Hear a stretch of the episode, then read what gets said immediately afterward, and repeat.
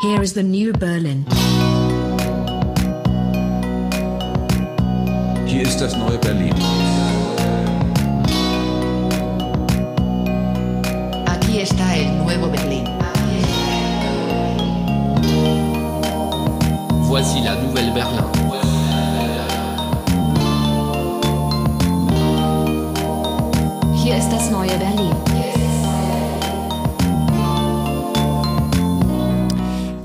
Internationalen Stimmen kündigen es an. Ähm, hier ist das neue Berlin. Äh, wann und wo auch immer ihr uns gerade gehört, ähm, herzlich willkommen.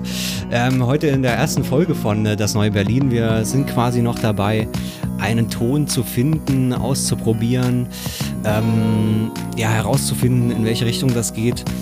Wir haben aber das Gefühl, dass ähm, ja, wir, glaube ich, reden müssen und ähm, gucken müssen, inwiefern uns ähm, das hilft oder auch nicht. Ich begrüße erstmal dich, Leo. Hallo.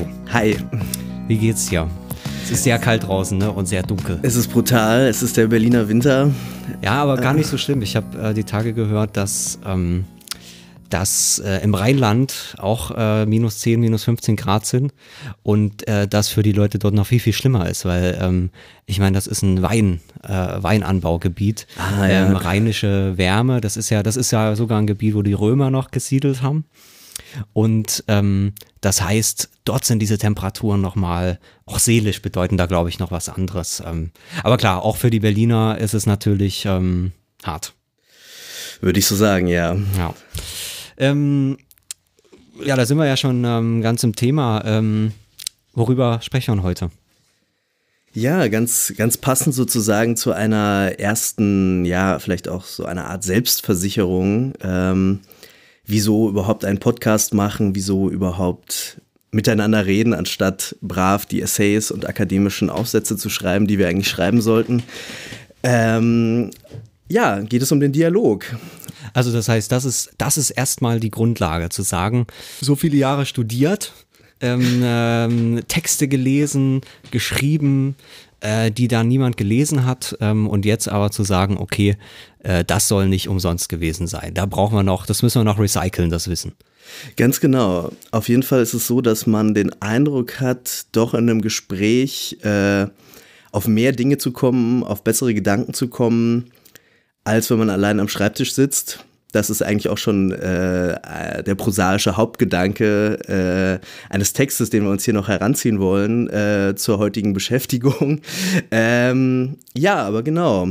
Ähm, ich glaube, dass, äh, das ist für uns beide ähm, immer irgendwie ein Thema gewesen, dass wir eine Form gesucht haben äh, für unsere eigenen Gedanken. Das betrifft natürlich alle Leute, die sich Gedanken machen und auch ab und zu mal was schreiben. Ähm, genau, aber ähm, ja, der Dialog als Form, äh, sozusagen auch als Paradigma eigentlich jeder, jeder Talksendung und jedes Podcasts und ähm, ja, Weil du schon sagst, Talksendung, da würde ich ja sagen, das ist natürlich nochmal was ganz anderes. okay, Also- schneid es raus. äh, nee, also wir, das müssen wir ja noch sehen, was hier rein und, und rausgeschnitten wird. Aber ähm, das finde ich an, an Podcasts äh, eben interessant, dass, ähm, dass da die Möglichkeit ist eben doch so einer so eines suchenden Denkens quasi. Also es kann, man hat die Zeit, äh, man man man ähm, man hat eben nicht nicht äh, die Skripte, sondern man hat irgendwie eine relativ große Freiheit und ein relativ natürliches. Darum geht's ja, ne? Also gerade im Vergleich zu Massenmedien, die eben sehr, ähm, ähm, ähm, also die im Prinzip, ich meine, ich kenne das aus der aus der Radiowelt, ähm, selbst wenn sie gesprochen sind, ähm, und man eigentlich denkt, das wäre jetzt wie natürliche Sprache, aber das ist ja ein vorgelesener Text im Radio. Also es Ja. gibt Ausnahmen, es gibt da auch Gespräche und meistens ist das dann schon ein bisschen chaotisch und manchmal auch ein bisschen unterhaltsamer. Hier in so einer Podcast-Welt ist das natürlich nochmal ganz anders.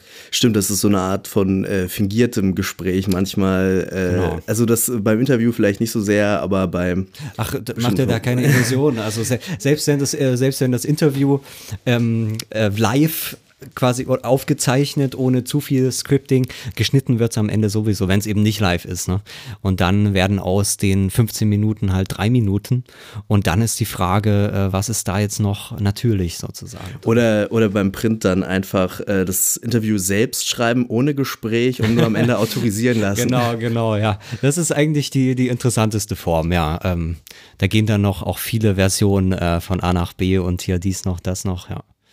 Naja, ähm, ich habe äh, gehört, ähm, äh, jetzt kürzlich von Bekannten, die eine Ausstellung gemacht haben. Äh, die haben jetzt tatsächlich im Zuge der Pressearbeit angefangen, einfach die Interviews schon mit ins Pressekit äh, zu geben. Fertige Interviews mit äh, freier Verfügbarkeit. Sie können da, also sie dürfen die Antworten nicht austauschen, aber dürfen das noch an ihren Ton anpassen. Äh, dasselbe auch mit Ton, fertige Antworten. Ach so, richtig, so Audiodateien. Audiodateien, so, ja. aber auch Text. Also Ah, es war ja, quasi alles schon da, dass man sofort das füllen kann. und ist, ähm, fand ich fand ich gut, allerdings wohl nicht so gut angekommen. Also vielleicht sind die Medien da noch nicht bereit dafür. ähm, weiß man nicht. Um keine journalistische Arbeit mehr zu machen. ähm, ja, keine Ahnung. Ähm, müssen wir vielleicht mal nachfragen bei Gelegenheit in einer der nächsten Sendungen. Na gut, äh, ähm, von welchem Text hast du denn gesprochen eben? Ja, es geht um äh, den berühmt-berüchtigten, ähm, auch gleich, es klingt ja auch gleich wieder sehr bildungsbeflissen hier, äh, von Heinrich von Kleist. Oh Gott, so trocken. äh, äh, das, äh, jetzt jetzt habe ich den Titel nicht vor mir liegen. Also Ich verspreche mich immer jedes Mal, das vom allmählichen Verfertigen der Gedanken beim Reden. Genau, über die allmähliche Verfertigung der Gedanken beim Reden ein, äh, ein, äh, sagen wir mal, irgendwie Essay vielleicht, äh, unveröffentlicht, erst posthum irgendwie äh, dann veröffentlicht worden und man äh, weiß es auch nicht hundertprozentig, wann der Text geschrieben wurde, auf jeden Fall in den Zehnerjahren des 19. Jahrhunderts. Ähm, genau, und äh, war wahrscheinlich für eine der Publikationen, an denen äh, Kleist auch beteiligt war, aber also das ist offenbar ähm, nicht ganz klar, ähm, wie der gedacht war. Ja. Genau. Wir haben so ein paar Ausschnitte mitgebracht, ne? Genau, ich würde einfach mal, ähm, das ist relativ am Anfang des Textes formuliert, halt Kleist so eine Art äh, Klugheitsregel, habe ich das jetzt mal überschrieben. Ähm, da heißt es, wenn du etwas wissen willst und es durch Meditation nicht finden kannst, so rate ich dir, mein lieber sinnreicher Freund, da wird man auch noch gut angesprochen in diesen Texten, mit dem nächsten Bekannten, der dir aufstößt, darüber zu sprechen. Aufstößt ist ja irgendwie auch sehr interessant. Das Allerdings. nutzen wir heute eher für Körperfunktion. Es Ähm, kommt auch dann gleich irgendwie, ja, sprich doch mit deiner Schwester. Äh, die, die hat zwar keine Ahnung von Eulerscher Mathematik, aber egal, wenn du es ihr erklärst, dann verstehst du es dabei besser. Ja.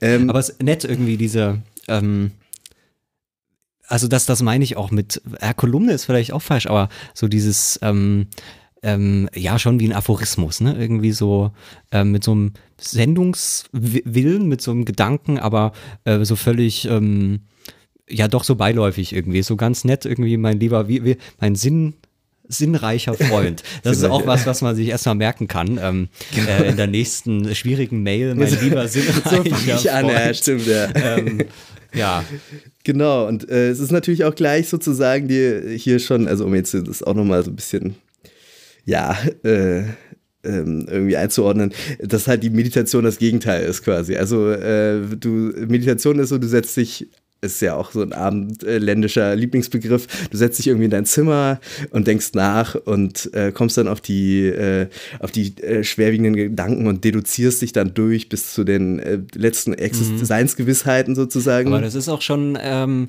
also heute würde man Meditation ja eher in so einem esoterischen Sinne verstehen. Ja, ne? okay. Hier ist das noch in so einem älteren philosophischen Sinne wahrscheinlich. So würde ich das jetzt sowas. behaupten, einfach. Ich, nee, klar, also, äh, also, äh, also sicher, sicher wurde da im frühen 19. Jahrhundert noch nicht über über Zen-Meditation oder sowas gesprochen. Wahrscheinlich nicht, ja, Also es ist genau, schon diese, genau, diese philosophische Form, ja. Und die ist sozusagen das Gegenteil von diesem sich stören lassen. Genau. Oder auf jeden Fall irgendwie das Gespräch suchen Ja. halt. Also, ähm, äh, wenn man, genau, also es ist halt die Ausgangslage in diesem Text, wenn man nicht weiterkommt, äh, sprich mit deinem Bekannten. Äh, Finde ich aber wirklich irgendwie da ganz lustig, auch so ein bisschen frauenfeindlich irgendwie schon eingeleitet da bei ihm, wie er dann, er dann da sagt, ja, ist eigentlich egal, das kann auch, das muss auch nicht der hellste sein, der hellste Zeitgenosse. Hauptsache, du erzählst dir mal ein bisschen was. Äh, genau, das, äh, das, das ist auf jeden Fall eine, ähm, was, was ich sozusagen jetzt intuitiv sofort, sofort nachvollziehen kann äh, und auch irgendwie aus dem eigenen Erleben kenne, dass ich eigentlich ähm, irgendwie auch irgendwie Gedanken darstellen muss, die mündlich äh, machen muss und dann, äh, dann, ja, dann auch besser verstehe, was ich eigentlich meine. Mhm. So, so trivial mhm. wie es ist, vielleicht. Ja. Klar, das, also das, das kann ja auch wirklich eine Technik sein, ne? Also das hat, das finde ich sowieso interessant, ne? Es ist diese Beobachtung von ihm, aber es steckt auch schon dieses, ähm, diese, diese Technik drin. Zu sagen, es kann auch eine Form von Technik sein, ähm, eben auf Gedanken zu kommen. Ne? Es ist ja, also er sagt nicht, ach, das ist nett, das ist irgendwie interessant, sondern wenn du eben nicht weiterkommst. Also man stellt sich das fast vor, wie hier, wie er vor, vor seinem, vor seinem Schreibtisch sitzt, die, die Pergamentrollen oder wo auch immer äh, er darauf dann geschrieben hat, ähm, vor sich und, und weiß nicht mehr, was er schreiben soll. Wie der Kolumnist, ne? Und der Kolumnist, der setzt sich einfach zehn Minuten in die U-Bahn und hat schon äh, ähm, ähm, vielleicht den nächsten Text. Und den guten Text hat er dann, wenn er da irgendeinen komischen Typen in der U-Bahn entdeckt und einfach anspricht. Und dann äh, ist wahrscheinlich schon eine 1A-Kolumne ist da fast schon. Ähm, Wahrscheinlich, fast ja. Schon. Wobei das ein bisschen was anderes ist, ne? Das ist ja, es geht ja nicht um irgendwas aufzuschnappen, sondern einen eigenen Gedanken äh, ähm, zu, zu finden. Wollen wir vielleicht mal weitergehen? Äh, genau, äh, gerne, denn, gleich. Äh, genau, ich ähm, hatte so als zweites Zitat rausgesucht. Ähm, ja, da geht es auch so ein bisschen darum, äh, einfach mal anzufangen. So hatte ich das damals verstanden, als ich es abgetippt habe. Aber weil ich doch irgendeine dunkle Vorstellung habe, die mit dem, was ich suche, von fernher in einiger Verbindung steht, so prägt, wenn ich nur dreister mit den Anfang mache, das Gemüt, während die Rede fortschreitet, in der Notwendigkeit, dem Anfang nun auch ein Ende zu finden, jene verworrene Vorstellung zur völligen Deutlichkeit aus. Der Gestalt, dass die Erkenntnis zu meinem Erstaunen mit der Periode fertig ist. Das waren noch Sätze. genau. Da konnte man einfach auch nochmal so einen eingeschobenen Nebensatz über zwei, drei Zeilen machen. Obwohl das bei Kleist irgendwie doch geht, aber das ist, glaube ich, auch, also jetzt, um, um nochmal so ein äh, literaturwissenschaftliches Klischee einzuwerfen, ist, glaube ich, auch Kleist so der Typ, der für seine, seine für die besten literarischen Nebensätze bekannt ist. Ich weiß nicht, ob die, das jetzt hier ein gutes Beispiel dafür ist, aber das nur so am Rande. Ähm, genau. Wir müssen es, glaube ich, mal auseinandernehmen. Ähm, also, aber weil ich doch irgendeine dunkle Vorstellung habe, die mit dem, was ich suche, von fernher in einiger Verbindung steht. Also, die dunkle Vorstellung, das ist das vielleicht, dass ich ähm, so ein Gefühl habe.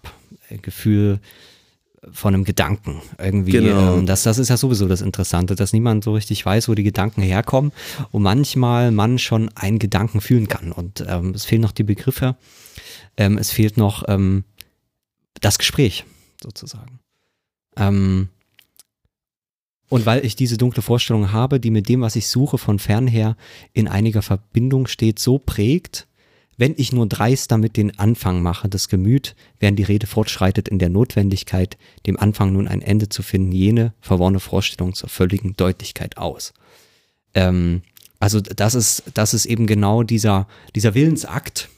Aber dieser Willensakt, der, ähm, der noch, der noch, der noch äh, selber gar nicht weiß, wo es hingeht, der nur sagen kann, ähm, es ist sozusagen diese Vermutung da, dieses Gefühl, dass eben ähm, diese Vorstellung, diese Verbindung, ähm, äh, also die Verbindung mit dem hat, was man sucht und man sich dann auf diese Reise begeben kann, äh, wenn man eben das Gemüt darauf einstellt. Und dann, das fand ich auch sehr schön, während die Rede fortschreitet. ne, also schon dieses eigentlich eine Entfremd Entfremdungserfahrung. Zu sagen, ich habe diese Rede nicht unter Kontrolle. Stimmt. Ja, auf jeden Fall. Das, das äh, steckt da irgendwie auf jeden Fall schon drin. Und ich, ich, äh, ich muss auch gleich irgendwie an so Situationen denken, wo, wo dann wo ich dann, wo mich dann auch so leichte Panik beschleicht während des Redens, weil ich noch nicht weiß, was der nächste Satz ist. Also so eine, wenn man, wenn man doch sich so ein bisschen warm und heiß geredet hat und vor allem, wenn man mit jemandem argumentiert, wo man ein bisschen Angst hat, äh, die Argumentation verlieren zu können, dann, äh, dann äh, rast man schon sozusagen so in Gedanken schon so ein bisschen vor und zurück, um da irgendwie noch den, äh, um den, äh, um diesen Redeschwall sozusagen mhm. am Leben zu mhm. erhalten. Der hat draußen irgendwas anderes fabriziert. Mhm. Da, was, was da auch wirklich gut hilft, und das habe ich erst viel später später gelernt, ist einfach ähm, nicht beim Thema zu bleiben, sondern einfach irgendwas anderes zu erzählen und nicht mehr zur Sache zu argumentieren. Und das ist Also eigentlich Themen, Themen überwinden. äh, Themen Eigentlich. überwinden, ja. Oder einfach irgendwie äh, bewusst den Faden verlieren, äh, weil ähm, meistens werden die anderen Leute auch abgehängt, weil die, äh, man, man hat es schwer irgendwie sozusagen die Leute immer wieder auf das festzunageln, was eigentlich die Frage war. Und das ist, glaube ich, auch eine relativ beliebte Politikerstrategie, jetzt wenn du so eine Talkshow guckst. Wenn dann wirklich mal eine fiese Frage kommt, dann, dann sagst du einfach, ja, worum es eigentlich geht, Punkt, Punkt, Punkt, so. Und dann ko- kommt was ganz was anderes oder zumindest was, was das irgendwie in so einen äh, geschichtsphilosophischen Kontext stellt. Aber dann wäre, so. dann wäre die Frage, ist das, ist das sozusagen ähm, ein Fehler des Gesprächs, zu, zu sagen, das ist eine schlechte Strategie von Politikern, das muss man ablehnen? Oder kann man, kann man nicht sagen, so klingt's ja hier, oder so, so würde ich das auch, auch, auch äh, ähm, ähm, äh, dir entnehmen, ähm, dass das auch ein gutes Gespräch ausmachen kann und vielleicht auch diese Erkenntnis ähm, liefert ähm, indem, indem das Gespräch, indem er das Gespräch ähm, laufen lassen muss. Ähm, und, und sozusagen nicht, nicht durch Kontrolle einfängt und steuert, sondern durch diese, durch diese, so, so, so lese ich es auch in dem Zitat, ähm, ähm, äh, wie schreibt das hier, ähm, nur dreist zu sein, dreist damit den Anfang zu machen oder vielleicht auch dreist damit ähm, ab und zu mal so äh, irgendwas einzuwerfen, um, um sozusagen das wieder einzufangen und die eigene Stimme, das eigene Gespräch wieder einzufangen und ähm, ähm, weil man das Gefühl hat, okay, hier geht es vielleicht nicht weiter, hier verliere ich vielleicht ein Argument. Ähm, Ja. Und solange aber das Gespräch in weiter eingeschwungen bleibt und irgendwie natürlich fortschreitet. Ähm, das, das, ähm, weil du sagst, das merken die Leute auch nicht. Ich denke, das hat was damit zu tun, dass man sich so einschwingt. Und wenn das, wenn das Gespräch so gut einge, eingeschwungen ist und alle mitschwingen so ein bisschen, dann kann da auch mal ein anderer Ton kommen und dann kann sich da vielleicht auch mal ähm, der Akkord wechseln. Ja. Aber ähm, irgendwie geht das weiter und der Song geht weiter. Und ähm, ähm, also das heißt, es ist ja auch eine nochmal eine, eine, ein anderes Verständnis von diesen Themen, von diesen Fakten, von diesen Aussagen, ne? Ja. Also da steckt ja äh, drin, dass diese Aussagen, naja, was sehr, sehr Mysteriöses eigentlich sind. Ähm, weil ich sie, nie, man weiß nicht, wo sie herkommen. Es ist sozusagen ähm, dieser, dieser dreiste Akt, ähm, wie das eben äh, hier Kleist schreibt. Ähm, ähm, und, und äh, eigentlich sind diese, er schreibt verworrene Vorstellungen, die zur Ja. vollen Deutlichkeit gebracht werden müssen. Ähm, und ähm, das, das ist in irgendeinem ganz merkwürdigen Wechselverhältnis. Ich denke auch, dass Kleist jetzt sicherlich nicht sowas im Sinn hatte, wie ich jetzt gerade so äh, auch so ein bisschen vom Thema abgekommen dann äh, von Politikern behauptet habe. Also das, das wäre eher eine rhetorische Strategie sozusagen. Ähm, aber äh, genau, also es ist, es ist tatsächlich, glaube ich, wirklich so eine Art, ja, so ein ganz, jetzt auch wieder pathetisch gesagt, so eine epistemologische Technik eben. Also du, wie, wie komme ich, äh, kriege ich überhaupt den Gedanken scharf? Ich, äh, ich spreche ihn aus, versuche ihn auszubuchstabieren. Und schon, schon, weil mein Anfang sozusagen mich dazu zwingt, also der ist nicht nur sozusagen gegenüber den anderen dreist, sondern eigentlich auch bei mir, weil ich ja noch gar nicht wusste, was ich sagen soll. Und ich tue mir das jetzt selber an, sozusagen erstmal mit der These anzufangen und dann äh, zu elaborieren oder so und dann äh, genau dann eben äh, sozusagen unter auch unter dem Druck eigentlich und der also deshalb sage ich jetzt auch Angst sozusagen, äh, im, im Leeren zu landen dann irgendwie diesen Redeschwall erzeugt der plötzlich viel besser funktioniert als man am Anfang gedacht hat. Ähm, genau das war irgendwie so mein äh, meine Assoziation dabei. Ja. Ja, also ich finde das, finde das allein faszinierend, aber also wie gesagt auch ganz unabhängig davon, ob das eine Technik sein kann, ähm, ähm, jetzt Gespräche zu dominieren oder nicht zu dominieren.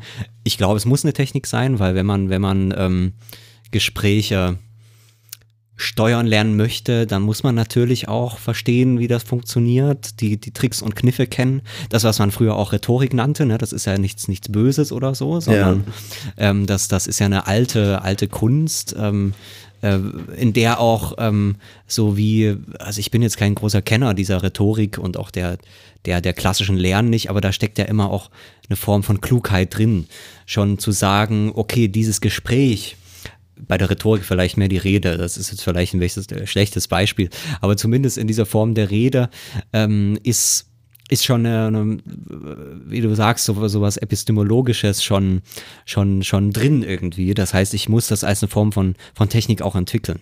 Ja, ähm, ganz unabhängig, was dann, was dann das Ziel dieser Technik ist. Ist das dann in Form der, der, der Rhetorik, die Menschen zu überzeugen? Ist das vielleicht, ähm, wenn du das Beispiel von, von so einem äh, Politiker-Interview ähm, bringst, ist das auszuweichen? Ist das ähm, sich nicht festnageln zu lassen? Äh, oder ist das vielleicht so ein Gedanken, den man irgendwo spürt? Äh, ähm, ist, ist da das Ziel, den herauszubringen?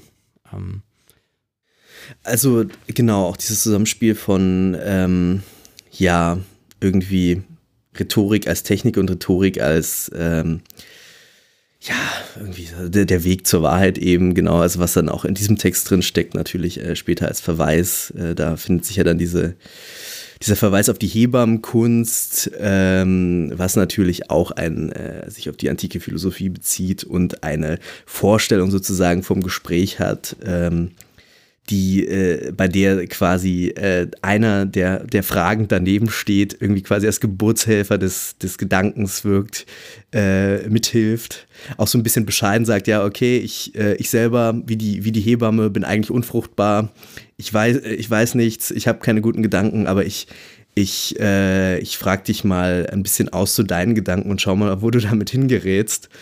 Äh, und das war auf jeden Fall eine, eine ganz starke, äh, da, da war ein ganz starker Wissensanspruch mit verbunden. Also äh, das ist natürlich eine sokratische Philosophie, keine sophistische, aber es ist eben genau dieser, dieser Anspruch eben beim Reden auf äh, tatsächlich auf sowas wie Wahrheit oder wahres Wissen äh, zu äh, kommen. Ja. Ich habe das hier in dem, in dem nächsten Zitat, äh, Zitat 4, klare Gedanken und ver verworrene Sprache. Das ähm, zieht ja eigentlich darauf, ähm, dass, dass diese Wahrheit erst verworren ist und dann zu, zu der Sprache wirklich erst auf den Begriff kommt. Ähm, ich kann das ja mal vorlesen. Ähm, wenn daher eine Vorstellung verworren ausgedrückt wird, so folgt der Schluss noch gar nicht, dass sie auch verworren gedacht worden sei. Na, es kann der Gedanke, Ja. ähm, es kann der Gedanke ganz klar gewesen sein. Vielmehr könnte es leicht sein, dass die verworrenst ausgedrückten gerade am deutlichsten gedacht werden. Ne? Das ist so dieser, ähm, es ist sozusagen keine, keine Einheit des Gedankens und des Begriffs. Ne? Der Gedanke ist irgendwas, irgendwas Eigenes, was, was, was nicht in, nicht außerhalb des Menschen stattfinden kann. Aber der plötzliche Geschäftswechsel, das finde ich auch so nett, der Übergang ihres Geistes von, von, vom Dehnen zum Ausdrücken schlug die ganze Erregung desselben, die zur Festhaltung, Festhaltung. Festhaltung ähm, des Gedankens notwendig, wie zum Hervorbringen erforderlich war, wieder nieder.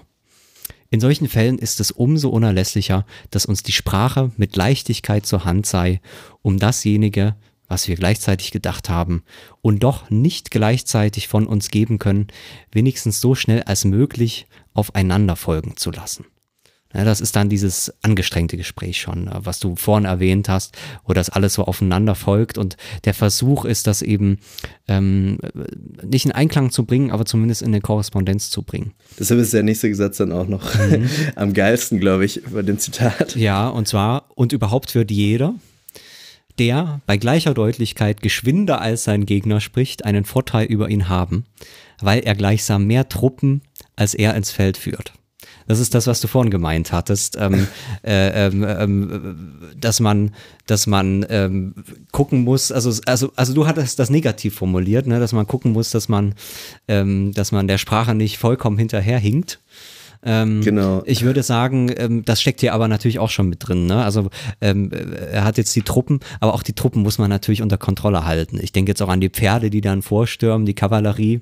Ähm, und äh, aber auch die muss man im Zaum halten. Ne? Und wenn sie, wenn sie eben nicht im Zaum gehalten werden, dann muss man mit einem Peitschenhieb oder mit sozusagen einem Zug an dem, an dem Zaumzeug die Pferde auch wieder reinholen. Und vielleicht, Wollen wir das die war, Metapher nicht zu weit? Die Metapher vielleicht nicht zu weit, aber trotzdem. Man, man kann sich Lass. das, also wenn ich so drüber nachdenke, dann kann man sich das auch schon so vorstellen. Gerade gerade bei hitzigen Debatten, dass man da, also wie gesagt, man muss, man muss den Moment musst du mir noch, musst du mir noch gestatten an, an Metaphorik. Man muss ihm die Pferde laufen lassen. Also man, man kann sich wie, wie sozusagen wie ein, wie galoppierend auf, auf dieser Sprache fühlen. Ähm, aber muss dann eben auch das Talent haben, zu gucken, dass einem die Pferde nicht durchgehen äh, und man eben auch an den Zügeln reißt oder wie du gesagt hast, dann eben vielleicht auch die Richtung ändert und sagt, jetzt überhaupt gar nicht mehr. Ähm, man kann vielleicht auch die Technik manchmal nehmen, abzuspringen vom Pferd und die Worte wirklich erstmal laufen zu lassen und zu gucken, wie es weitergeht und dann vielleicht wieder aufzuspringen. Ähm, das ist äh, also über, einfach, über solche. einfach mal eine Weile selber nicht zuhören, was man so sagt. Genau, genau sowas. Und zu gucken, wo man so landet. Ja. Ähm, also d- das ist ja hier eigentlich alles auch drin bei Kleist. Also ich stelle mir das auch sehr gut vor, dass er das sicher auch aus aus eigener Erfahrung äh, so sagen kann. Also in dem Moment, wo er das schreibt, steckt da ja auch eine diese Erfahrung drin und diese Selbstbeobachtung. Das ist eigentlich das Interessante. Ne? Dass dann aber gleichzeitig noch diese diese Beobachtung dessen, äh, die ja hier in dem Text schon drinsteckt, immer noch irgendwie da ist. Ne? Also das Bewusstsein kann in dem Moment, selbst wo das weggaloppieren, die Worte, kann das Bewusstsein vielleicht sogar in Echtzeit oder, oder zumindest nachträglich immer noch dieses, ähm, dieses Verhältnis zu dem entwickeln, was gerade gesprochen wird. Allerdings, ja. Ähm, was wollte ich dazu sagen? Ach ja, genau, wie, was wäre eigentlich ein Beispiel dafür jetzt im Gespräch, um, um sozusagen das selbst wieder einzufangen oder sich sozusagen selber so ein bisschen, was weiß ich, den, äh, den Schwall der Gedanken so ein bisschen zu mäßigen, wahrscheinlich einfach irgendwie Pausen machen oder so oder äh, auch irgendwie so, sich zwingen, auch selber langsamer zu sprechen oder so. Also ich, das, ich weiß, das ist überhaupt nicht die Frage dieses Textes. Der, den interessiert jetzt sozusagen die, die, die Alltagspraxis jetzt vielleicht auch gar nicht so sehr. Ähm, aber äh, genau das ist ja eigentlich auch dann so eine, so eine Frage, wie, wie mache ich das dann eigentlich, wenn, äh, wenn ich das eben nicht nicht irgendwo ganz woanders hinlaufen lassen möchte. Und ist das nicht vielleicht auch irgendwie so eine, so eine ein ethisches Grundprinzip, wenn man mit anderen Leuten diskutiert, dass man versucht, ähm, doch irgendwie an der Sache zu bleiben, die man, die eigentlich, die eigentlich Thema war. Also ich meine, es kann natürlich auch Spaß machen, äh, dann über was anderes nachzudenken, aber äh, genau so, das, Es kommt wahrscheinlich äh, darauf an, was man für ein Gespräch führt. Ne? ja, Ähm, also, ich meine, über die Gespräche, die, die Kleist schreibt, ähm, ist die Frage, ob man die im Büroalltag so braucht. Wahrscheinlich nicht. Vielleicht braucht man sie auch doch gerade, Was wenn man- man, wenn man gerade irgendeinen, äh, was auch immer schreiben muss und, und irgendwas fehlt noch und, und man fragt sich, was fehlt hier noch. Und dann kann so ein Gespräch zwischen Kollegen das vielleicht schon bringen.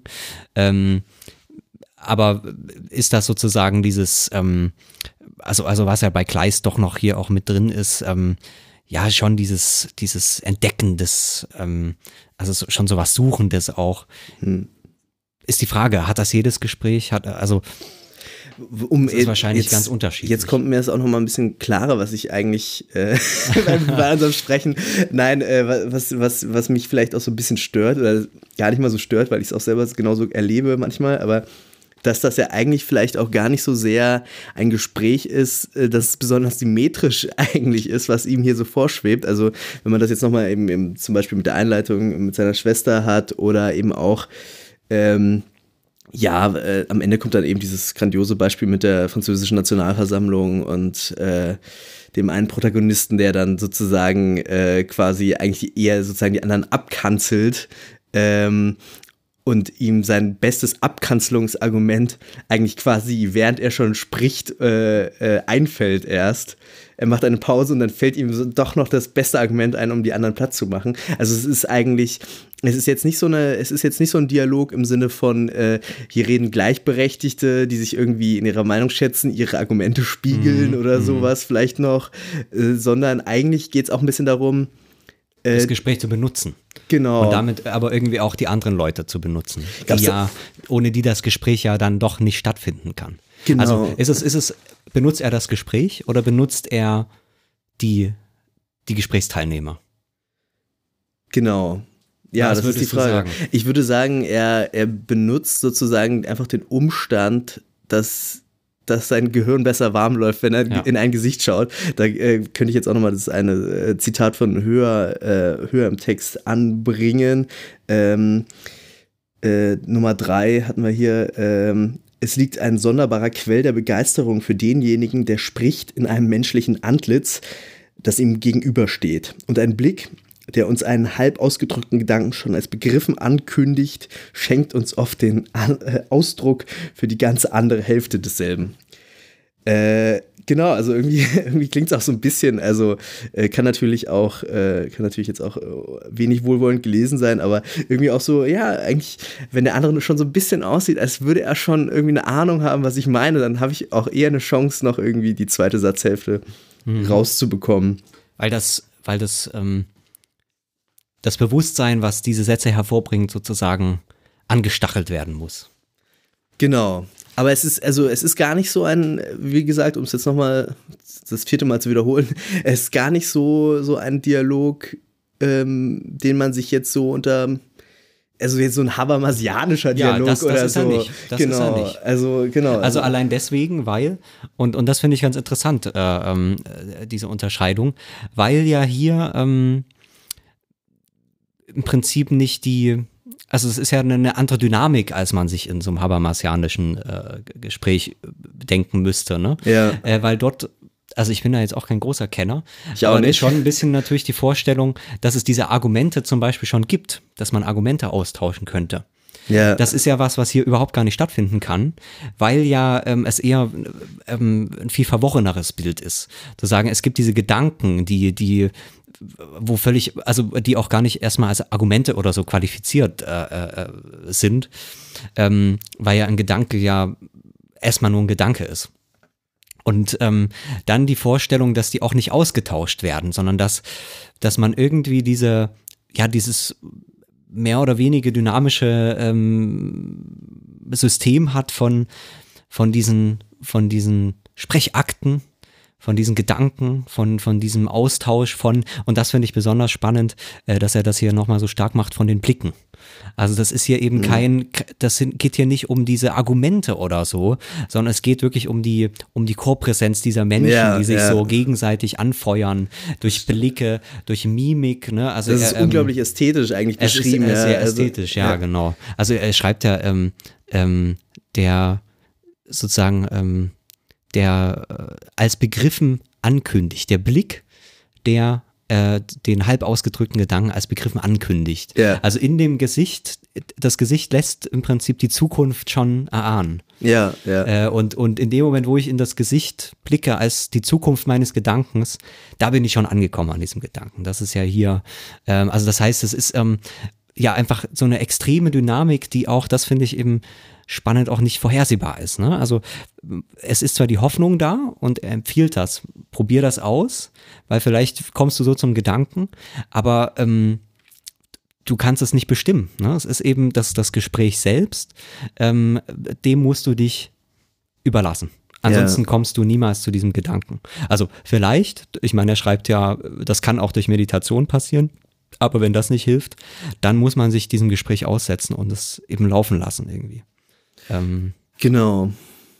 Also was, was andererseits jetzt aber auch wieder in diesem Text mich so ein bisschen irritiert oder ich weiß nicht, so ein bisschen äh, mir ähm, ja irgendwie unglaubwürdig, ist vielleicht auch das falsche Wort, erscheint, ist, ähm, dass es irgendwie eben so ein vorsprachliches Denken zu geben scheint. Ähm, Genau, also es gibt irgendwie was im Kopf. Vielleicht steckt es schon in diesem, in diesem, dass man eben was, was äh, klar denken kann und dann äh, es aber verworren ausspricht. Also das irritiert mich so ein bisschen. Hat man es dann ganz klar gedacht, wenn man es verworren ausgesprochen hat äh, oder ver äh, verworren aussprechen äh, muss? Ja, das, das ist das große Rätsel hier. Ähm, die Frage, was, was ist dieser Gedanke und was ist dieser Begriff? Ähm, ähm, also ist ein Begriff ein Gedanke? Ähm, also es geht hier wirklich, wirklich quasi ums Ganze. Ne? Genau, es, ähm, geht, hier es, wirklich, es, es geht hier wirklich um den Linguistic Turn genau, ein bisschen. Genau, genau. Ähm, und, und da würde ich sagen, da hat er natürlich ähm, ähm, ähm, schon recht, dass das nicht in, also das kann, kann äh, Form von Konkurrenz ähm, äh, natürlich haben, aber es kann nie zum Einklang gebracht werden. Genau, das ist eigentlich der, auch ganz schön der gesagt Gedanke, der Konkurrenz, ähm, ja. Der, der Gedanke, der, der, der muss der muss was Eigenes bleiben, weil er eben im Kopf ist. Ja, Ich aber hab- äh, das, ist, das ist halt gerade das Rätselhafte. Also das, äh, dieses, dieser unsprachliche Gedanke, der sozusagen äh, äh, konkurriert irgendwie mit diesem, mit diesem Sprechen, was so nebenher läuft.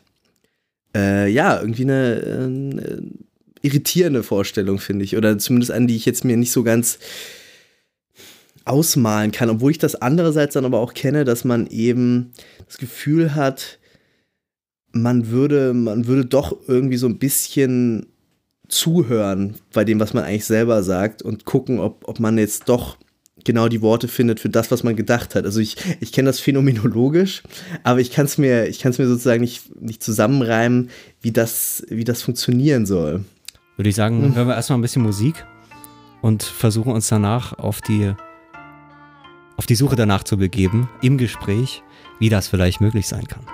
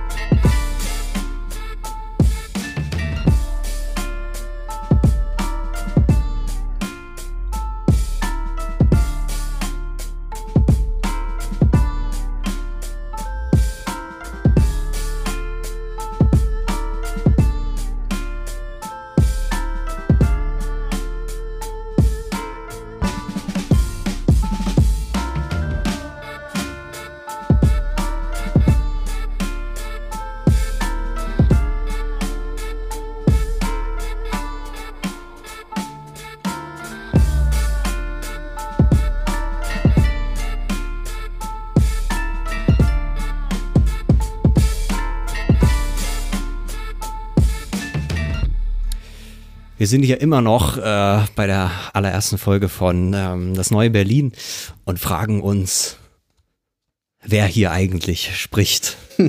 ähm, haben noch ein bisschen Denkt. Material, noch ein paar, wer, wer denkt hier, genau. Aber äh, wo und, und, und ähm, wann denkt man eigentlich, wo sind die Gedanken?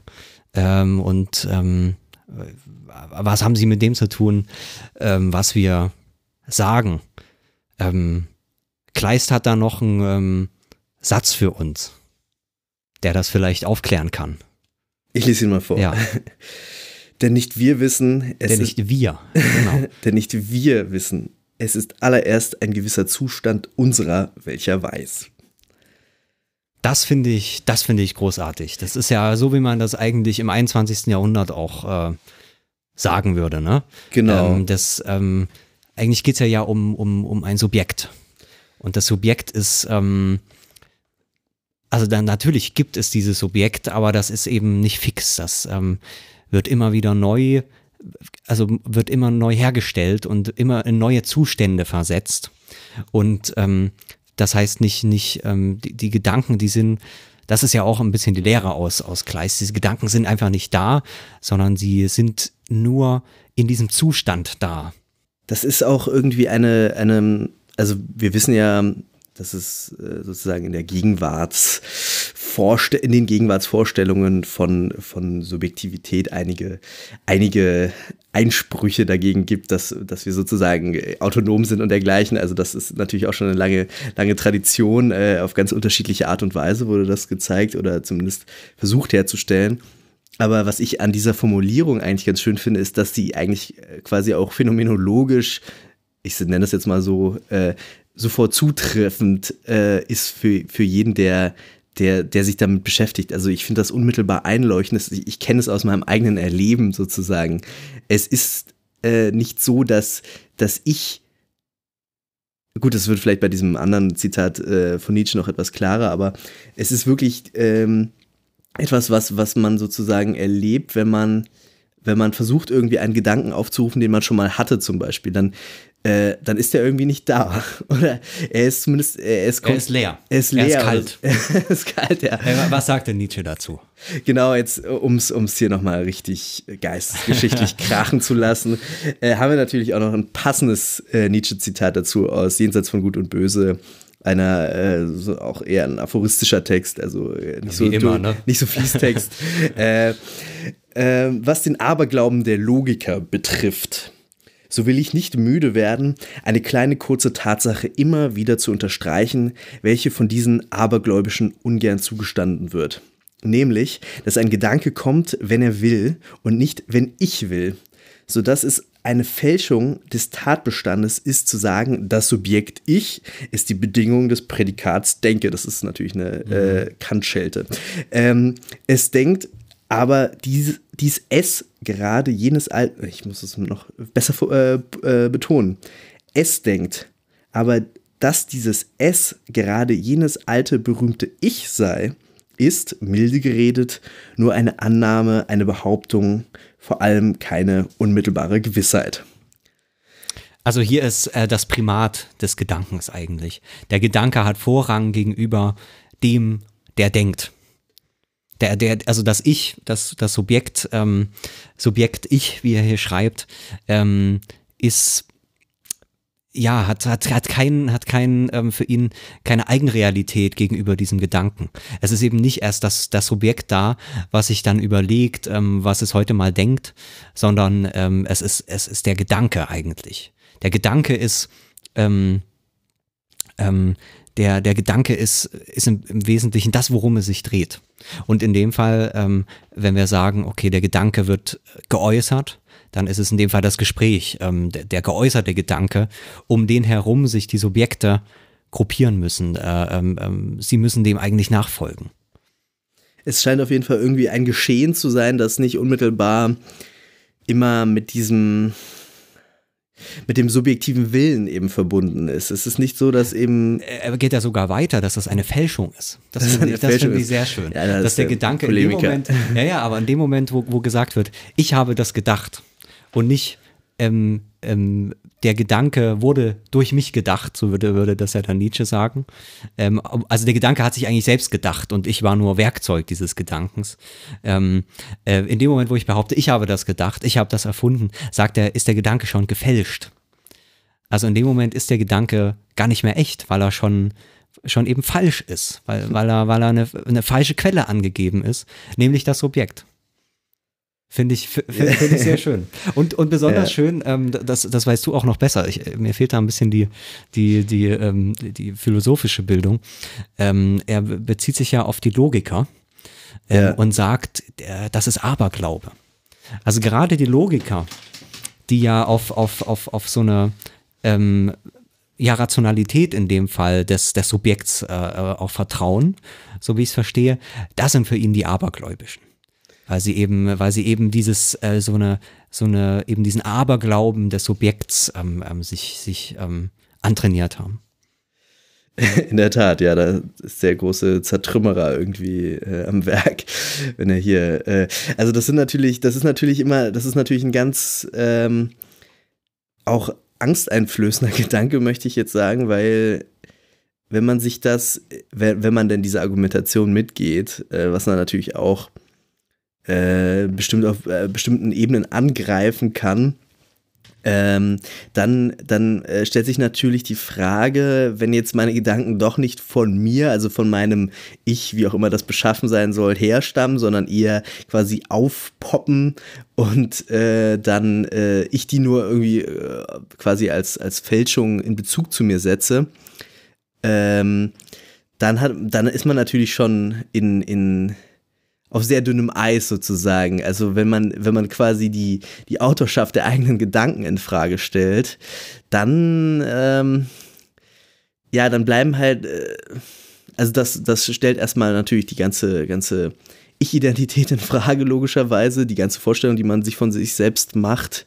Äh, andererseits, ähm, äh, fragt sich dann natürlich auch, was, was bin ich dann sozusagen? Bin ich dann der, der subjektive Beobachter dieses, dieses Gedankengeschehens, äh, quasi auch eher passiv vielleicht sogar? Ich kann das dann irgendwie vielleicht auch so kleistisch irgendwie herausplappern, aber es passiert eigentlich auch eher. Ich bin dann äh, ja eben eher Zuschauer. Ähm, das, sind, das ist eigentlich eine ziemlich, ziemlich äh, angsteinflößende Perspektive, finde ich eigentlich. Das das kann man so sagen. Die Frage ist natürlich, ähm, und das steckt ja bei, bei dem Nietzsche auch natürlich schon drin, äh, welches Ich ist das, was dann diese Angst hat? Ja. Das ist natürlich ein modernes Ich.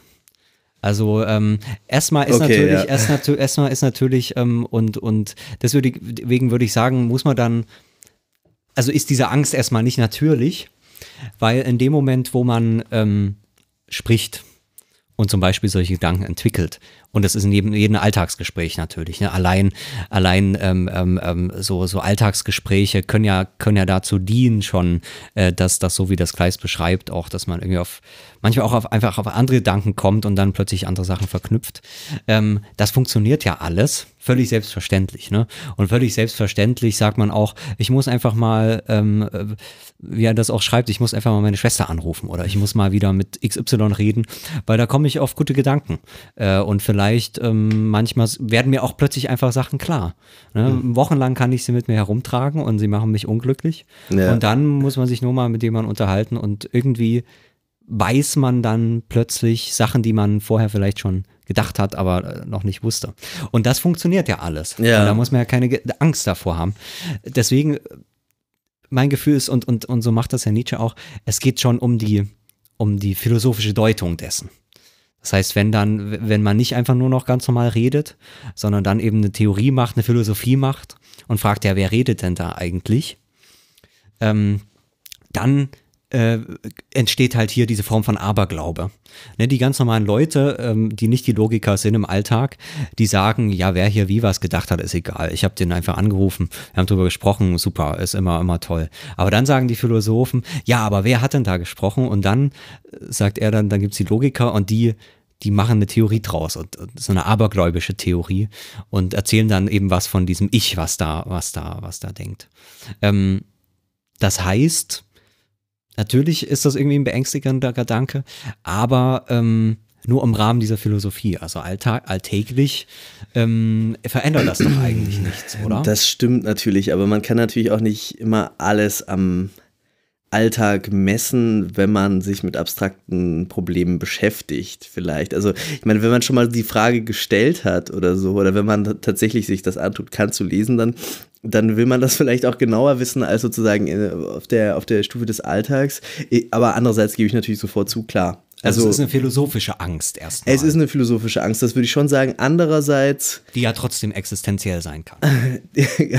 Auf jeden Fall. Und ich, äh, ich denke auch, dass es ähm, ja natürlich in der Praxis, im Alltag, in, in sozusagen in den Vollzügen stellen sich natürlich die allermeisten abstrakten Fragen nicht unbedingt und äh, es finden sich auch immer irgendwie pragmatische Lösungen. Das ist, das äh, muss weder für noch gegen die Philosophie sprechen, sondern ich denke oder es denkt, was denke ich eigentlich dazu? Ja, es ist, es ist irgendwie. Ähm, ich weiß nicht, ob man sozusagen so, so mit dem Problem dann immer umgehen kann. Oder ob, ob wir nicht auch sozusagen, äh, sozusagen, äh, ob das nicht auch historische Vorurteile sind. Das sind sicherlich historische Vorurteile, aber es sind historische Vorurteile, denen wir auch gesellschaftlich begegnen. Also, dass wir auch als autonome Subjekte adressiert werden, dass wir zu bürgerlichen Subjekten gemacht werden, dass wir Rechtssubjekte sind, die für ihre Taten verantwortlich sind Das und ist- für das, was sie sagen auch. Das ist natürlich auch noch einer der Fallstricke. Ne? Ähm, ähm, da macht sich das äh, Nietzsche sehr einfach Kleist. Da ist das jetzt nicht so, nicht so, nicht so das Thema. Ähm, dass in dem vom Moment, ähm, wo, wo diese Form von Subjekt da ist, also wo das Ich eben äh, ganz unabhängig davon, ob, ob ähm, also das kann er ja jetzt behaupten, dass für die Logiker das nur ein Aberglaube ist, aber es steckt ja in der Kommunikation schon drin irgendwie. Ne? Das Ja. ist ähm, Teil der Subjektive, Teil von, von so einer modernen Subjektivität. Ja, und auch Teil unserer, Ähm, also es sind ja zumindest grammatische Irrtümer auch offenbar. Und, und, und selbst dann kann man sagen, wenn das Gespräch, so wie das auch Kleist beschreibt, so wie das äh, Nietzsche sich auch denkt, selbst wenn man sagt, okay, am Ende ist es wirklich dieser Gedanke, dann ist natürlich trotzdem eine Bedingung, wie dieser Gedanke zur Welt kommt, ähm, die, die Subjekte drumherum. Also das heißt, die, die in Anspruch genommen werden von dem Gedanke. Und dann ist die Frage, ja, was kann denn da wie in Anspruch genommen werden? Und dann macht das natürlich einen Unterschied, ob man da ein Ich hat, was von sich glaubt, ein Ich zu sein, oder ob man das nicht hat. Ja. Ähm, das heißt, der Gedanke, der kann eben am Ende doch nicht unabhängig äh, ähm, ähm, wirken. Ne? Er braucht eben die, die Zustände dieser Subjekte, wie das, wie das Kleist sagt. Und dann ist die Frage, in welchem Zustand können sich diese Subjekte befinden?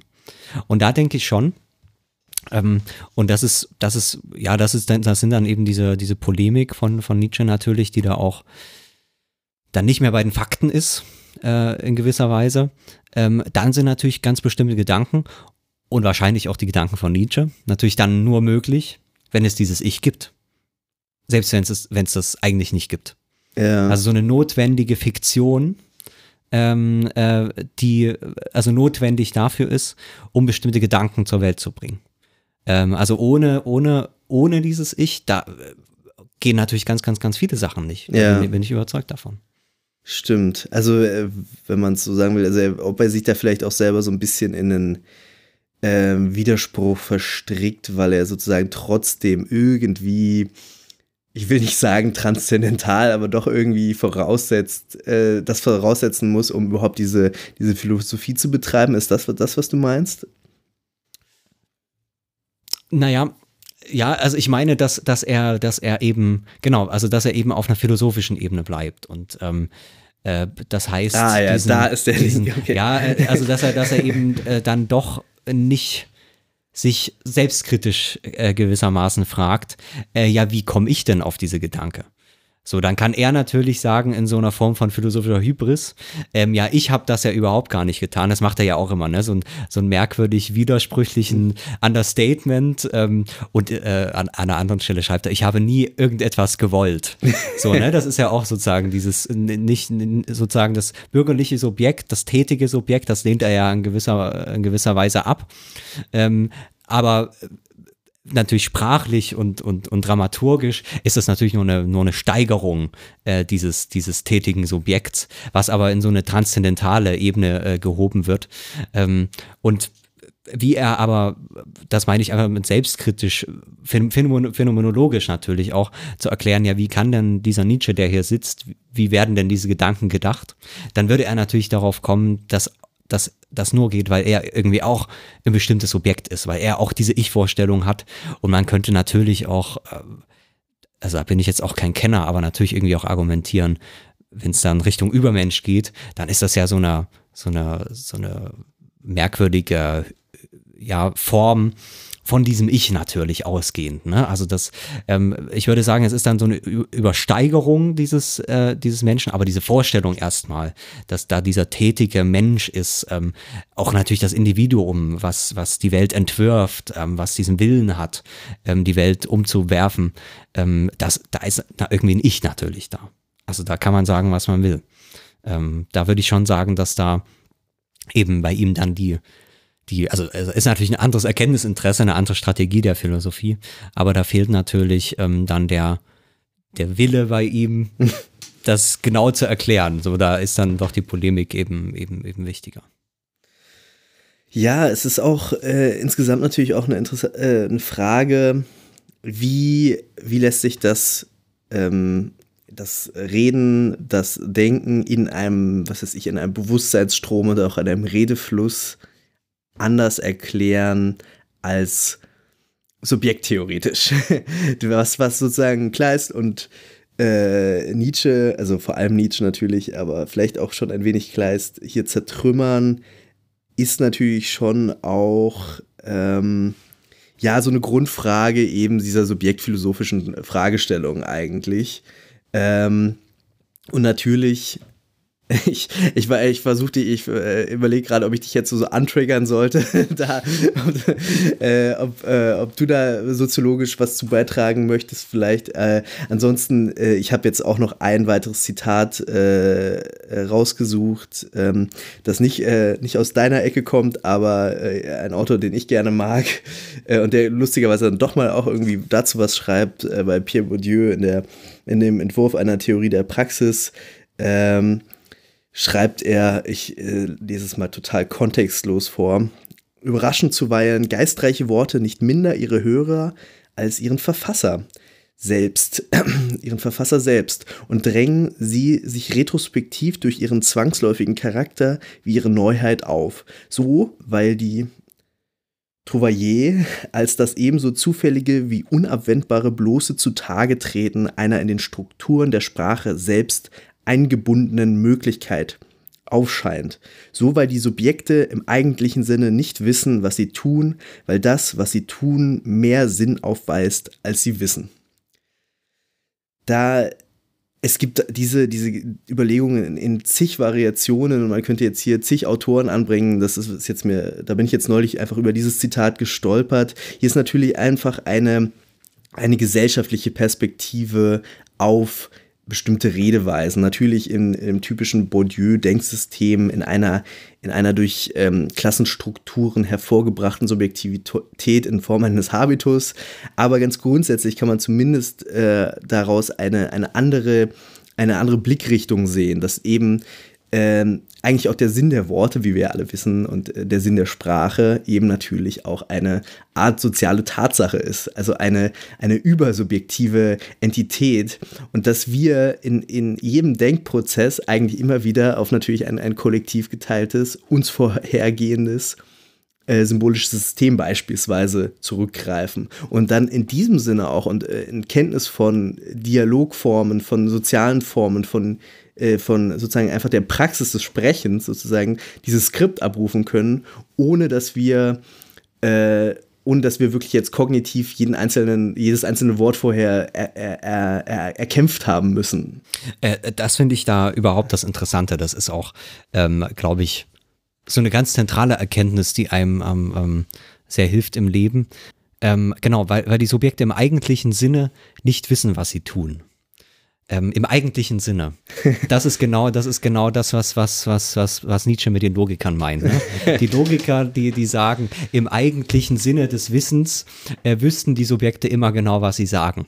Ähm, jetzt sagt Bourdieu, ähm, im, sie wissen schon irgendwas, aber im eigentlichen Sinne dieses Wissens, nämlich in dieser, in dieser Form der, der Logiken, der logischen Form mhm. des Wissens, der rationalen Form des Wissens, ähm, wissen die Subjekte überhaupt gar nichts. Ich finde das auch deswegen interessant, weil das ist ja eine der, so, ja, so ein Grundproblem äh, natürlich der Soziologie. Ähm, und das ist immer nett bei den Debatten, wo dann gesagt wird, ähm, ähm, ja, diese Roboter, die laufen ja wenn die jetzt kommen, die Roboter laufen ja immer sozusagen bewusstlos den ganzen Tag durch die Welt. Und das, das ist ja alles ganz schrecklich. Wo dann natürlich die, die Erkenntnis ist ja, die Menschen auch. Ne, die Menschen sind, die sind keine Roboter, ja. aber sie, sie sind ähm, den, den, den, die meiste Zeit ihres Lebens sind sie eben, so wie das Bourdieu schreibt, ohne Wissen. Gehen sie durch, handeln sie, ohne zu wissen, was sie tun.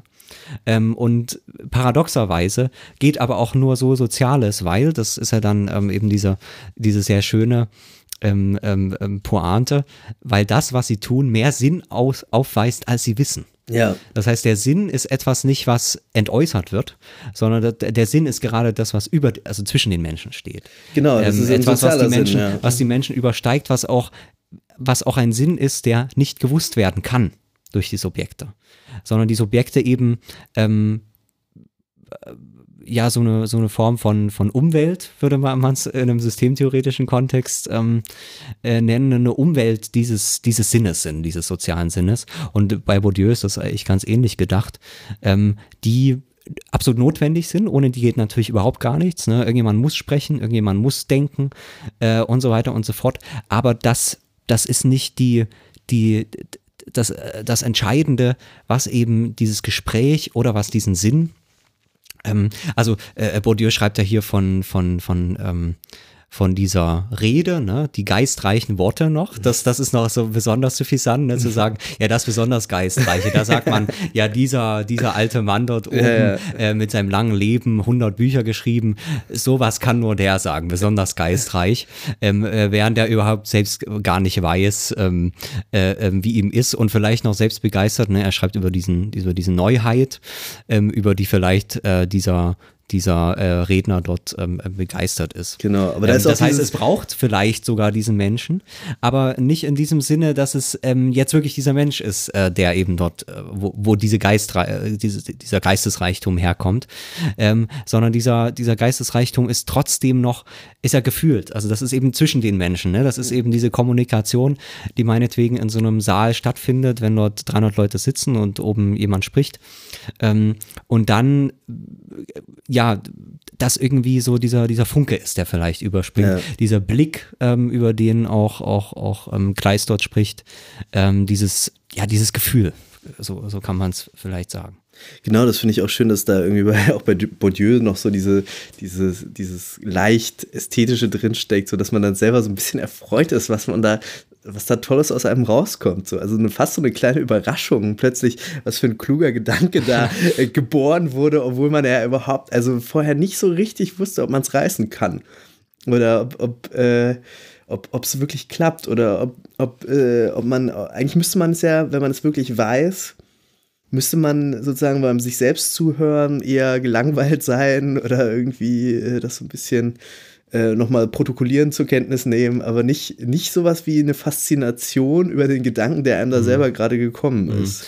Also diese ästhetische Qualität ist da sowieso nochmal interessant, weil man, man muss ja unterscheiden, und das haben wir heute auch noch nicht gemacht, zwischen diesen ja, Grundbedingungen des Denkens, des Sprechens äh, und dann dieser phänomenologischen Erfahrbarkeit dieser Grundtatsachen. Ähm, und, und sowohl Kleist äh, über die Gespräche, die er da schreibt, als auch jetzt ähm, ähm, Bourdieu über, über, diese, über diesen geistreichen Gedanken, der da auf irgendeinem, wo auch immer geäußert wird, wo man dann eben ähm, ja vielleicht, wie du das gerade sagst, so überrascht ist von sich selbst. Das ist ja doch nicht so häufig. Ne? Die meiste Zeit der Kommunikation läuft irgendwie so automatisch. Ja. Ähm, aber in diesen, in diesen Momenten, wo dann, wo dann ähm, das mal ja, also wo, also, also wo das aufscheint irgendwie so. Das sind vielleicht Momente, wo man trotzdem die Grundstruktur ähm, ähm, äh, erkennen kann. Weil selbst das belangloseste Gespräch funktioniert natürlich so. Ne? Nur es ist, ähm, es ist da im, im Schatten sozusagen der, der, der Alltagskommunikation. Und dann sind das vielleicht die besonderen Momente, ähm, also wo man gerade auch dabei Kleist, ne, wo, wo dieser besondere Gedanke und dann sagt man, ja, so jetzt ähm, seit Monaten trage ich diesen Gedanken mit mir rum und jetzt habe ich das erste Mal vielleicht in diesem Satz einen Begriff dafür erfunden. Und dann muss man gucken, ob der Begriff hält. Ne? Das, das ist ja das, was da nicht beschrieben wird. Das sind, ist dann viel Arbeit noch, immer wieder diesen Begriff zu prüfen und mit anderen Leuten drüber zu reden. Ähm, und dann kann man aber darauf schließen, dass vielleicht auch eben jedes Gespräch so, so funktioniert. Ja, möglicherweise. Ähm, ja, komm mal so langsam auf die, auf die Zielgerade, würde ich sagen. Äh, mit einem Gedanken, den ich, den ich dazu noch hatte, ähm, warum es vielleicht gerade so, ähm, so attraktiv, äh, so auf der Hand liegend erscheint, äh, warum man auch heute ähm, jetzt diese Gespräche so führt. Es ist ja erstmal, ist es ja erstmal ganz merkwürdig, ne? Wenn man, wenn man sich äh, die, die vergangenen Zukünfte anschaut, dann war eigentlich die Annahme, ähm, dass der Mensch immer weiter verstummt. Ähm, das war auch zum Beispiel diese absurde, ähm, heute absurd erscheinende ähm, ähm, ähm, ähm, Theorie, dass dann so ein Neusprech eingeführt wird ne? und die Sprache immer weiter verarmt. Also Und meinst du Ende- jetzt so eine Orwellische? Ich meine jetzt genau Ja, okay, Orwell in ja. dem Fall. Und äh, ähm, eigentlich immer mehr auf so eine Maschinensprache runtergefahren wird, Hm. ähm, weil, ähm, äh, äh, weil im, im Zuge, da ist ja Weber und die ganzen Rationalisierungstheoretiker dahinter, ne? kritische weil, der Mensch, so, weil ja. der Mensch immer weiter zu so einer Form von Maschine Eindimensionaler wird. Mensch. Eindimensionaler Mensch, genau am Ende, der nur noch so eine, äh, ähm, nur noch äh, so eine also äh, keine natürlichen Sprachen mehr beherrscht, sondern nur noch Maschinensprache, nur noch Befehle, nur noch Einsen und Nullen, binär, der binäre, also äh, eindimensional, in dem Fall ja, also wie auch immer. Auf jeden Fall das, das eher die Vorstellung. Und das genaue Gegenteil ist eigentlich eingetreten. Ne? Also durch die, durch die, durch den Medienwandel, ähm, also der macht das natürlich insbesondere erfahrbar, hat man ja eher diese extreme Explosion von, ähm, von Sprache. Ähm, ich habe das Gefühl, im Internet wird jeden Tag eine neue Sprache erfunden. Ähm, also ähm, ähm, und zwar mit, mit allen Mitteln, die, die der Mensch überhaupt nur irgendwie erfahren kann, mit Bildern, mit, mit Texten. Ähm, viele von den, von den wissenschaftlichen Textbegriffen passen überhaupt gar nicht mehr. Ne? Das sind, also intertextuell nennt man das dann, mhm. aber das ist ja schon eine Verharmlosung. Das ist ja der absolute Irrsinn, was da, was da innerhalb, also, also in, in, in unglaublicher Menge quasi kommuniziert wird. Und jetzt hat man eben genau dieses Gegenteil, dass, ähm, ähm, ähm dass man lieber mal wieder gerne ein bisschen mehr Maschinensprache hätte, um mal wieder zu wissen, das ist das eine und das ist das andere. Ähm, und in diesem Kontext, ähm, ich meine, das beobachtet man ja schon, entstehen jetzt zurzeit irgendwie überall diese Podcasts. Und äh, wir haben da schon mal drüber gesprochen. Dann macht äh, irgendeine amerikanische Sendung, hatten dann Werbung gemacht damit für eine neue Sendung.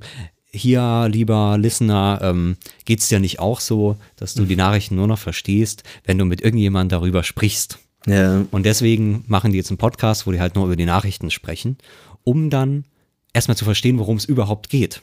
Aber das war jetzt nicht dieser, dieser äh, New, No Agenda äh, Nein, nein, nein, nein, okay. das war, das war irgendeine neue, neue Sendung. Okay, Gott sei ähm, Dank. Äh, naja, nee, aber das, das, das Problem aber, ist, meine, das Problem ist, ja, ist ja auch, allgemein. Ist ja auch eigentlich ähm, das, was jetzt diese Jungs davon, ähm, also wohl No Agenda, aber jetzt auch ganz anders hier diese, ähm, Hilf mir kurz hier der, diese deutschen äh, Medienkritiker da. Äh, Im Aufwachen-Podcast. Aufwachen-Podcast, ja, genau. genau. Das ist genau dasselbe. Und da kann man sich ja schon fragen, warum, warum ist das so?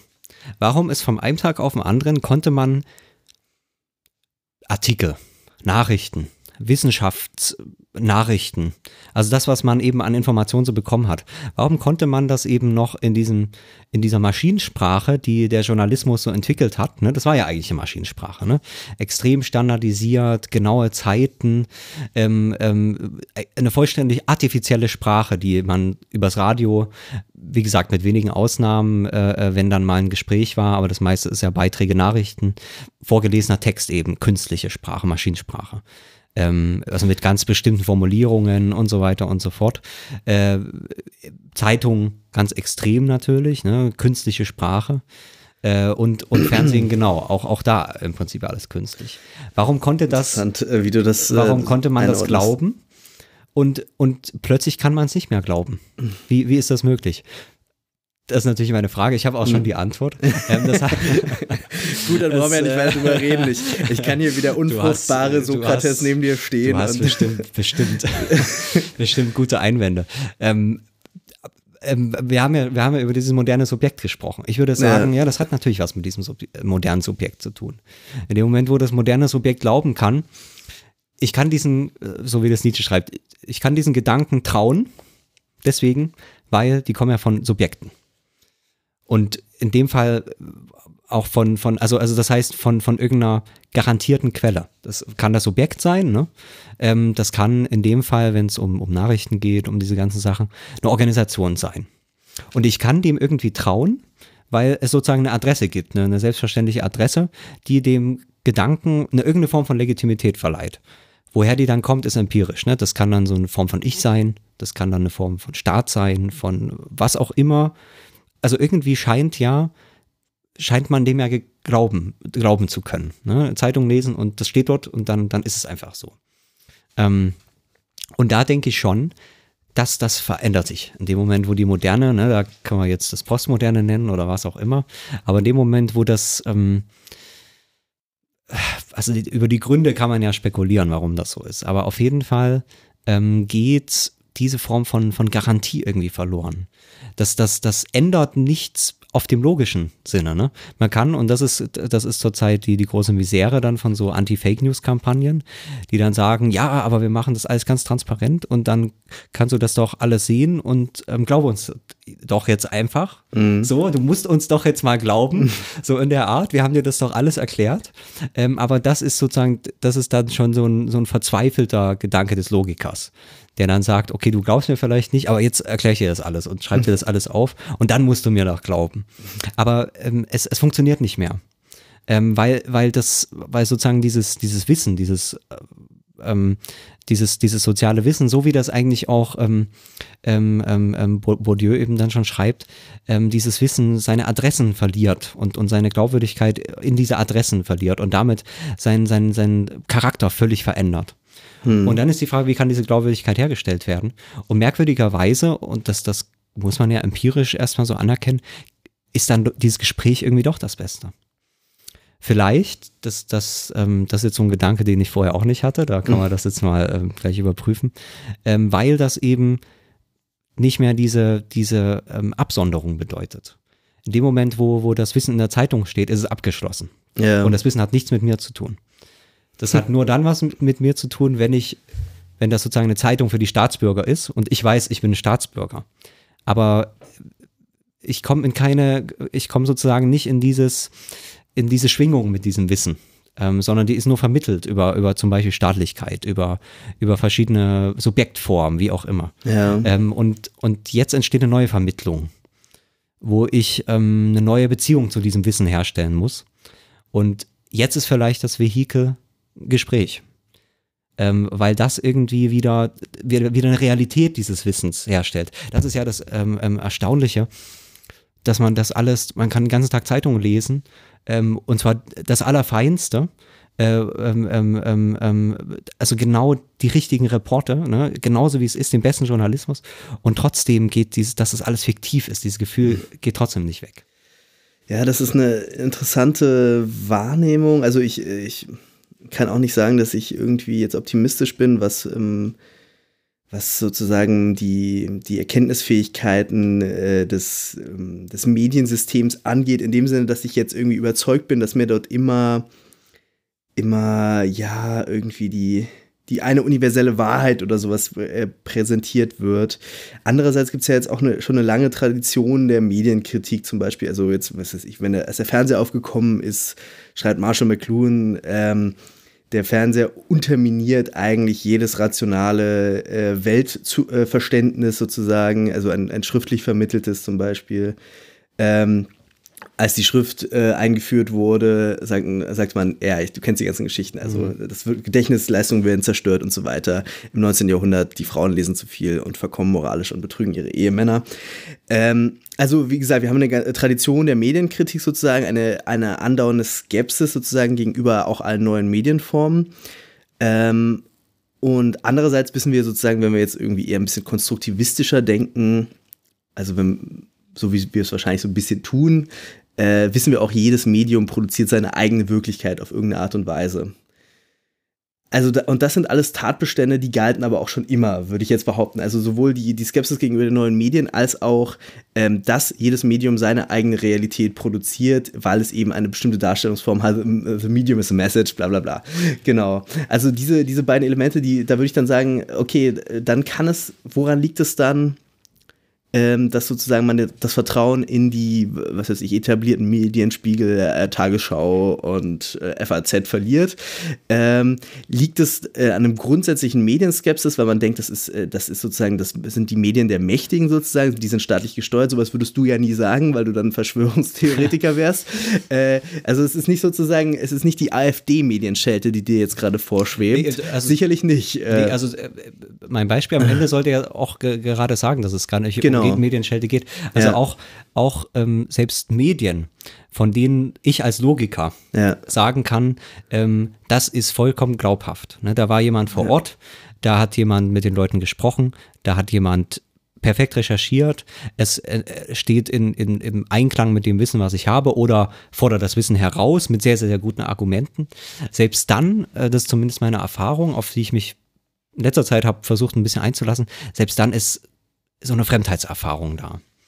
Und sie wirken, ähm, das, das, das ähm, ist dann, äh, natürlich findet man dann bei den Poststrukturalisten schon, ähm, ähm, selbst wenn der Logiker sagen kann, das stimmt alles und ich kann sogar Wissenschaftler fragen. Also ich, ich muss es glauben.